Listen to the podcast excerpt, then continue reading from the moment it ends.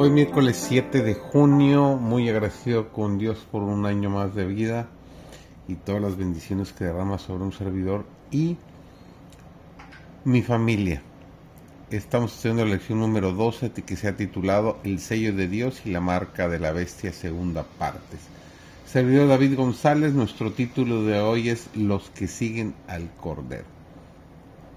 En el capítulo 13 de Apocalipsis, los versículos 1 al 10, se escribe otra bestia parecida a un leopardo, a la cual el dragón le dio su poder y su trono y grande autoridad.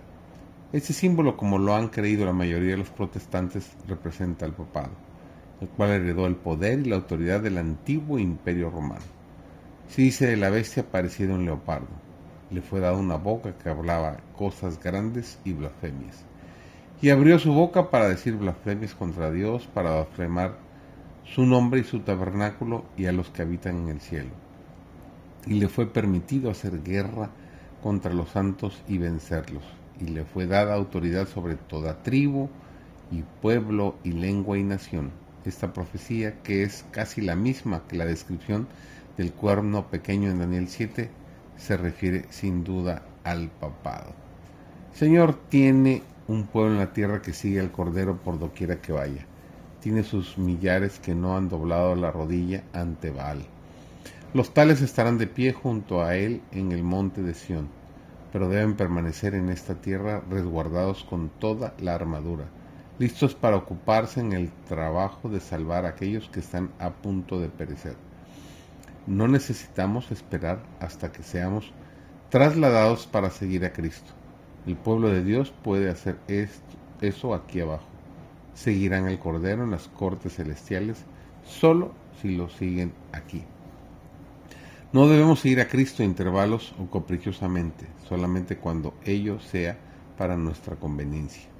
Debemos optar por seguirlo. En la vida diaria debemos seguir su ejemplo, como el rebaño sigue confiadamente a su pastor.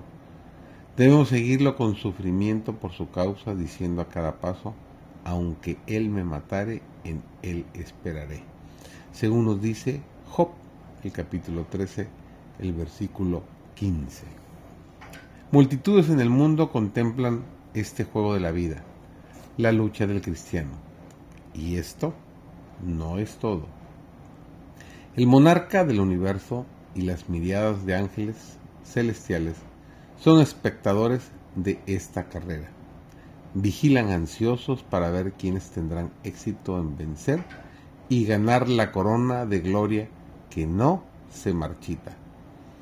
Con intenso interés, Dios y los ángeles del cielo notan el sacrificio propio, la abnegación y los esfuerzos agonizantes de los que se dedican a correr la carrera cristiana. La recompensa dada a cada hombre estará de acuerdo con la energía perseverante y la fidelidad con que cumpla su parte en el gran certamen. En los juegos a los que nos hemos referido, solo uno se llevaba el premio. En la carrera cristiana, dice el apóstol en 1 Corintios 9, 26, así que yo de esta manera corro, no como a la aventura. No nos espera ningún desengaño al terminar la carrera.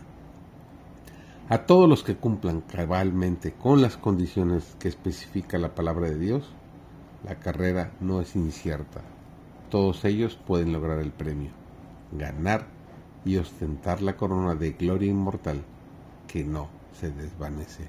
Esfuérzate, el premio es inigualable, es lo mejor que te puede suceder en la vida, aspirar a la vida eterna con nuestro Señor. Que Dios te bendiga.